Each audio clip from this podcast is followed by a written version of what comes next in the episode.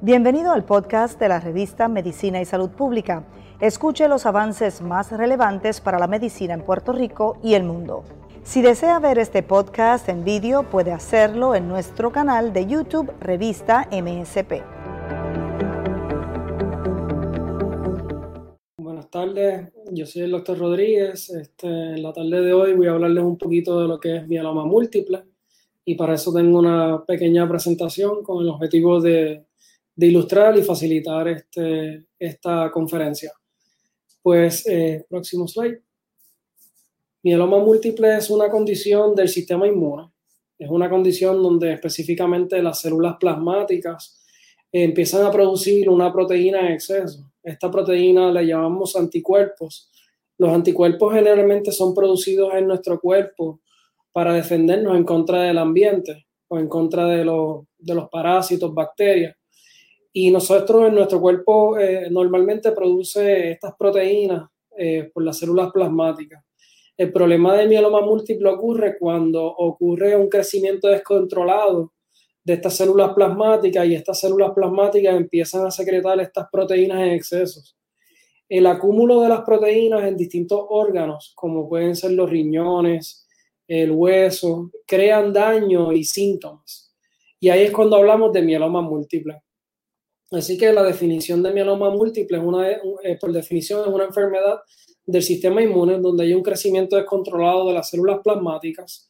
Eh, esto se demuestra a través de una biopsia de médula ósea y también midiendo la proteína eh, secretada, secretada por las células plasmáticas. Los pacientes pueden presentar con fracturas en el hueso, pueden presentar con anemia, pueden presentar con fallo renal y, y calcio elevado. Y así es como nosotros hacemos el diagnóstico de mieloma múltiple. Próximo slide.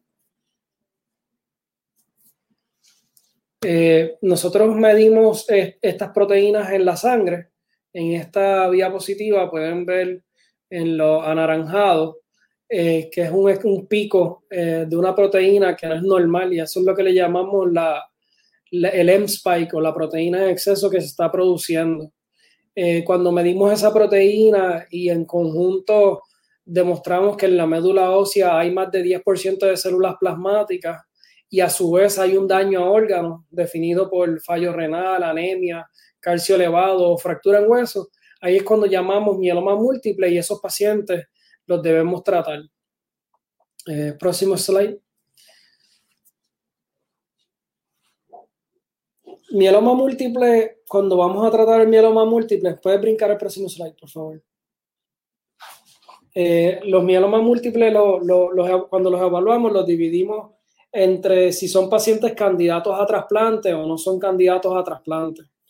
La mayoría de los pacientes son candidatos a trasplante eh, y no, esto no depende de la edad. Eh, aquellos pacientes que están muy frágiles o son muy mayores eh, ¿verdad? O que tienen, ¿verdad? su, su, estado físico no, no es el mejor, pues esos, esos pacientes se tratan solamente con medicamentos. Los pacientes que son candidatos a trasplante se, da una combinación de tres drogas y luego se evalúa la respuesta a la enfermedad y se trata de consolidar con un trasplante de médula ósea. Luego, por un mantenimiento.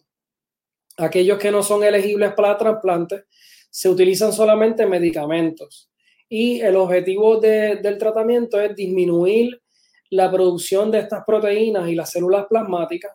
Lamentablemente, hoy día no podemos decir que hay cura para esta enfermedad. Lo que sí sabemos es que queremos controlar la enfermedad, de que esa primera respuesta es la, más profunda y la usualmente la más duradera. Luego que la enfermedad vuelve eh, o se hace resistente a las terapias disponibles, pues ya el control de la enfermedad pasa a durar poco tiempo y cada vez dura menos tiempo y por eso es tan importante eh, primero descubrir medicamentos nuevos y que la primera respuesta o en la primera línea de terapia sea la más apropiada y la más indicada para el paciente para lograr obtener la mejor respuesta. Próximo slide. Eh, es por esto que han, hecho estudios donde eh, han estudiado el uso de trasplante versus no trasplante eh, y con el tiempo se ha demostrado que trasplante juega un papel importante. Así que los pacientes que tienen mieloma múltiple deben entender que esto es una enfermedad que se debe tratar con más de un, eh, ¿verdad? Tiene que ser un servicio de varios médicos, entre ellos el oncólogo y el especialista de trasplante. Próximo slide. Eh, próximo slide. En este estudio, este, prácticamente ahí ven una gráfica donde es la, la enfermedad libre de progresión, donde pueden ver el tratamiento, la línea anaranjada versus la azul, demostrando que trasplante ofrece eh, mejor eh, control de la enfermedad y evitando así que el paciente tenga una calidad de vida sin que la enfermedad vuelva. Eh, próximo slide. Aquellos pacientes que no son candidatos a trasplantes, tenemos drogas nuevas para, para, estos pacientes. próximo slide. aquella, la, antes de ir a las drogas nuevas, el mantenimiento después del trasplante es bien importante. Así que ah, utilizamos varias drogas, entre ellas está eh, Revlimid o lenalidomide o Voltesomib, dependiendo, del riesgo de, de, la enfermedad del mieloma múltiple. Próximo slide. Eh, el estudio Maya, en aquellos pacientes que no son candidatos a trasplante, se estudió el medicamento daratumumab en combinación con el lenalidomide y dexametasona. Y quiero hablarles de este estudio porque es bien importante en aquellos pacientes que no son candidatos a trasplante. Eh, daratumumab es, es, es, un medicamento que le llamamos inmunoterapia.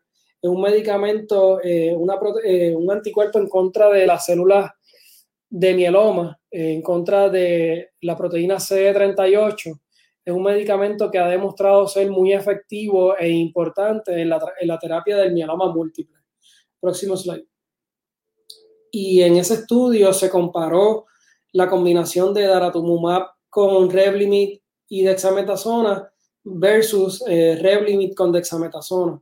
La línea azul, que es la de arriba, nos demuestra que, que la enfermedad libre de progresión es mejor si utilizamos daratumumab con Revlimid y dexametasona en los pacientes que no son candidatos a trasplante. Y ustedes pueden ver ahí también que la respuesta global es este, cuando se añade el daratumumab es un 93% versus un 81% en comparación con Revlimid de dexametasona. Próximo slide. Así que eh, Nuevamente, en un estudio también este, por los españoles, también demostraron que la combinación de daratumumab con este, Belcade, y prednisona es superior a no utilizar daratumumab. Y eso fue lo que llevó a la aprobación de daratumumab en pacientes que no son candidatos a trasplante. Eh, el daratumumab también lo estamos utilizando en recaída de la enfermedad ya que el mieloma múltiple no se, se considera una enfermedad que hoy día no hay cura y sabemos que eventualmente el paciente va a tener, va a sufrir recaída. Y en esa recaída es bien importante nuevamente controlar la enfermedad y daratumumab es una droga muy importante que se utiliza sola o en combinación con terapia para estos pacientes que tienen recaída de enfermedad también.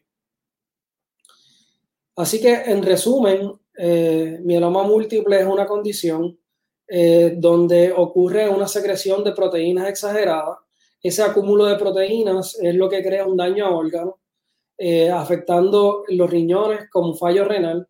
Puede haber eh, ruptura de, hueso, puede, haber, puede presentar con anemia, puede presentar con el calcio elevado. Ya ahí es cuando llamamos que el paciente desarrolla síntomas y esa es la indicación de tratamiento.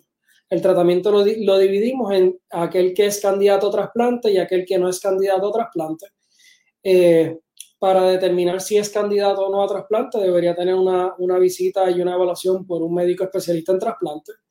Aquel que es candidato a trasplante debe recibir un mantenimiento después del trasplante para evitar que la enfermedad vuelva.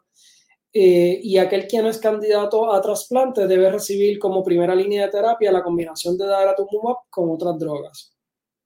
Con esto doy por concluida esta actividad. Gracias por su atención.